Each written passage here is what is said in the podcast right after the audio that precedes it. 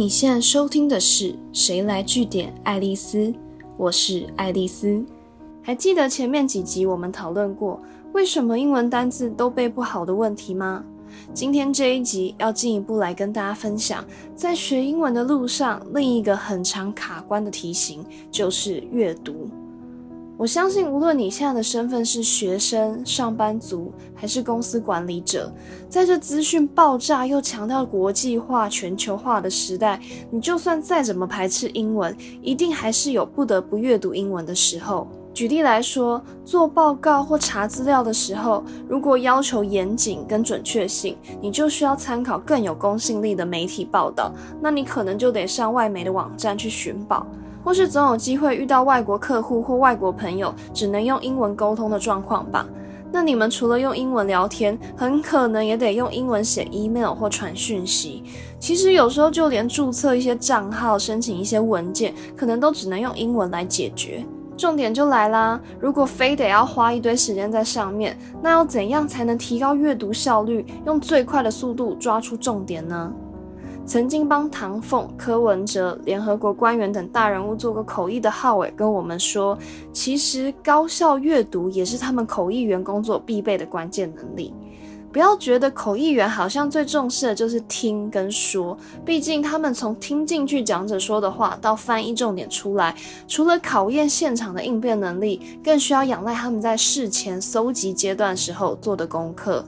所以，身为专业的口笔译员，他要做到的是，能够在短时间内大量阅读相关的原文资料，找出关键资讯，快速了解翻译需求的全貌，掌握整个要翻译的主题跟内容的脉络。那浩尔说，他是靠两个方法提升英文阅读效率的。第一个是先厘清目的，再决定策略。因为现在每个人的专注时间都很有限，可能不到三秒或五秒你就跳出正在看的页面。那很多品牌或媒体，它在传递资讯的时候，它就会尽量做到一目了然的图文整合。这也是为什么今天，假如突然有一篇长文出现的时候，人们相较以前变得越来越不擅长消化这类丰富的文字资讯，因为被服务的太好了。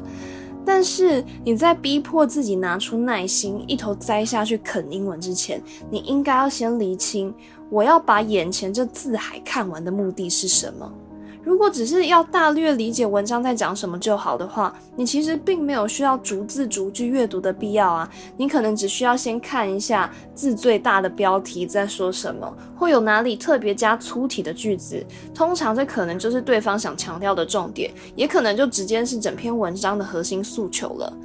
或是，假如你知道这封信的主题就是要确认会议的时间跟地点，那你可能就可以优先看有没有跟日期或地址有关的叙述句出现。当你很清楚知道自己要找的资讯或关键字，你就可以省去很多阅读的时间，也不会觉得压力很大。第二个方法是掌握倒三角形的架构，一眼就能抓到重点。这个方法呢，其实是从写文章的逻辑来推测重点可能出现在哪。